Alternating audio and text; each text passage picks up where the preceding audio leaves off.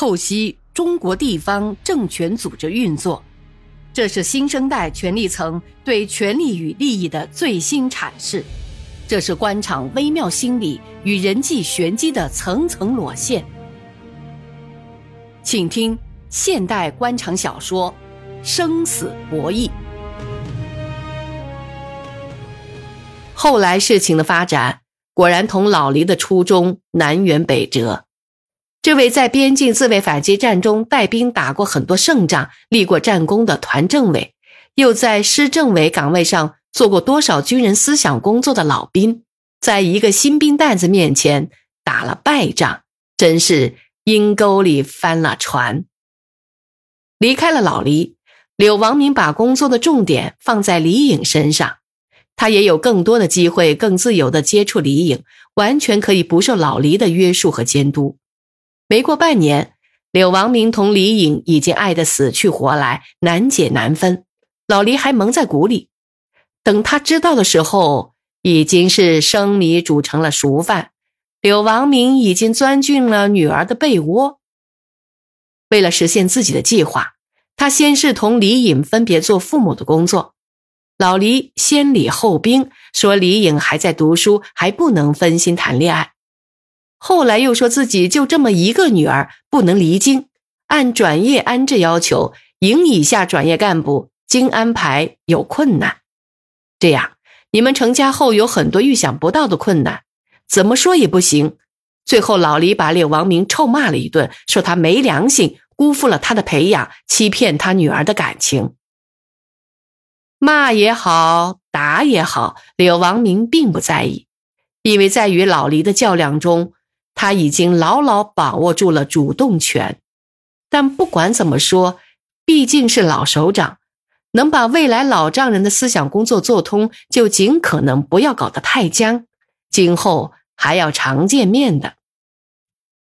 于是，柳王明动用了所有战友、朋友、熟人的力量，采取车轮战术：今天找老黎的战友上门说情，明天找自己的领导做工作。硬的不行，来软的。老黎也是倔性子，他是个东北榆木脑袋，怎么也不开窍，打定了的主意怎么也不改，无论是谁的面子都不给，最后逼得柳王明拿出了杀手锏。他给老黎写了一封信，大信封套着小信封，信上言辞恳切，先是自我检查，说同李颖恋爱没有事先征得首长同意。再是声明这辈子非李颖不娶，最后是威胁，说领导干部干涉自己子女婚姻是不妥当的，希望首长考虑他们之间的感情，不要棒打鸳鸯，毁了女儿一生的幸福。如果赞成柳王明的观点，就不必拆那个小信套了；假如执迷不悟、固执己见，那就请看另一封信里的东西，那是李颖留给我的。老黎看了这封信，气得七窍生烟。狗日的，骨头长硬了，教训起老子来了。字是从牙缝里一个个蹦出来的。拿出另一只信封，呲的一声就撕开了。信封里面好像没有什么。拿到灯下仔细一看，两根弯曲流畅的阴毛。老黎像无意中拉开了个手榴弹，一下炸晕了过去。等老黎醒过来后，能做到的只一件事：决定断绝同女儿的关系。李颖同柳王明只好在外面找房子住。到他们儿子五岁后，他的母亲快要咽气，老黎才让柳王明一家进了黎家的门。临溪县委书记汪东胜接到市政府秘书长黄世怀的电话后，同县长陈德山紧急磋商，做了个分工，由陈县长继续指挥现场抢救，自己赶往清水县与事故现场岔路口等柳王明。他风急火燎，拉上办公室主任、副县长、公安局长、交通局长、卫生局长。呼呼啦啦一行十多人，四台车一路尘埃呼啸而去。往前六七公里，汪东胜边走边拨打柳王明的电话，里面都是同一个声音：“对不起，您所拨打的电话已关机或不在服务区，请稍后再拨。他又拨打公安局副局长田文革的电话，也是同样一个声音。活见鬼了，怎么都不通？秘书告诉他，这里太偏，信号不行。汪东胜要秘书不停的拨，还是不通。车靠路边一停，汪东胜就推开车门，手机紧贴着右耳，双脚踩在厚厚的尘土中，一股热浪立即裹住了他的全身，汗珠子像蚂蚁一样在他周身爬动。车上的一行人也齐刷刷地站在闷热的夏夜中，手机终于传来了通话信号声：“喂，喂，喂，是柳市长吗？哦，是田局长，我是汪东胜啊。呃，请您柳市长接电话好吗？”一会儿，电话那边传来柳王明的声音，汪东胜好像站在柳王明面前一样，握着电话，微微的弯下了腰。柳市长。我是汪东胜，我现在离现场不远的地方接你，你慢点，路不好，注意安全啊！好，应该应该不辛苦不辛苦，倒是给你添乱了。见面再汇报，再检讨。汪东胜听得出柳市长并没有太多责怪之意，心里舒缓了一口气。一行人看着书记绷紧的脸上放松了许多，大家的心也稍稍平静了些。于是有人掏出香烟，秘书从车上拿出矿泉水，拧开盖子，递给了汪书记。汪东胜是典型的八六三干部，六十年代出生，八十年代大学毕业，三十多岁，事业上正是如日中天的时候。原是市政府办公室主任，在前市长钱耀华任内，由秘书到副主任，再到主任，算是新阳政坛的一颗新星。他是山东大学历史系的毕业生，论派系是前朝旧臣。外表看，王东胜五大三粗，一米八的块头，一百九十斤的体重，有三个一斤的美称。喝一斤白酒，吃一斤肥肉，外加一斤米饭，一张疙疙瘩瘩的脸，鼻子、嘴巴、眼睛都很夸张，一对眉毛呈八字状贴在三角眼上。别看他一副大老粗的外表，可心比针尖儿还细。或许是对中国历史精髓的研究和把握，他对为官之道的研究同他年龄很不相称，有自己独特的见解和领悟。他认为，中国封建社会长达几千年，封建官场文化积淀像地底岩石，一层搭着一层，厚着呢。资本主义。社会主义甚至现在的市场经济体制对他的洗刷都不过触及表皮，封建文化不就是官场文化吗？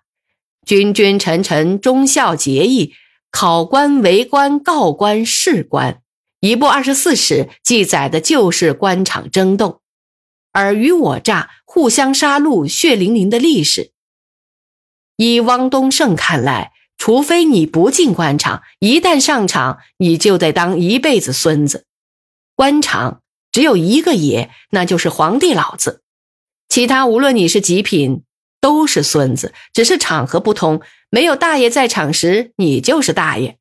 他这个县委书记在县里一跺脚，全县抖动；可到了市里，他又是孙子，就是见了个小科长，也不能有半点轻视。否则，说不定哪天你的事儿就砸在他手里。中国政治架构是层次多，层次多就文件多，文件多自然打架的就多。文件最后都拿在科长手里，加上文件中很多原则上一般的活套话，这些都为科长们弄权留下了机会。他左手拿着允许的，右手拿着不准的。就看你是谁，顺眼的拿允许的，不顺眼的拿不准的。宴请漏了他，送礼少了他一份总会有你好瞧的。何况是那些掌握县委书记命脉的市长、市委书记。所以，凭汪东胜的经验，在官场混，该当爷时你就当爷，该当孙子时你当爷，那就完蛋了。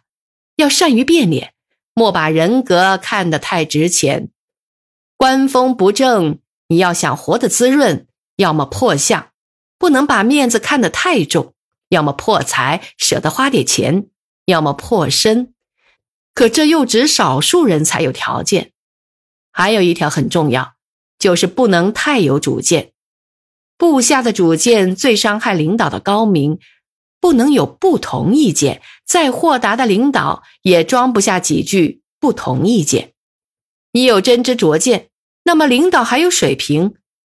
这样的干部没有几个有好果子吃的，只有在官场当留级生的份儿了，也只能带着遗憾退休，无疾而终。所以。市政府换马后，汪东胜迅速调整心态，精心的伺候柳王明，在不长的时间里洗刷了前朝遗少的影响，一举博得了柳王明的信任。当然，他也知道，柳王明送走了他，就腾出了一个位子，可以提拔王道广转正，这是个一举两得的好事儿。所以，柳王明全力推荐他担任临溪县委书记，这是一个山区大县。八十多万人口，在全省举足轻重。按惯例，临溪县委书记都安排进市委常委班子，只因为汪东胜正处级不满三年，下来之前，柳王明亲自找他谈话。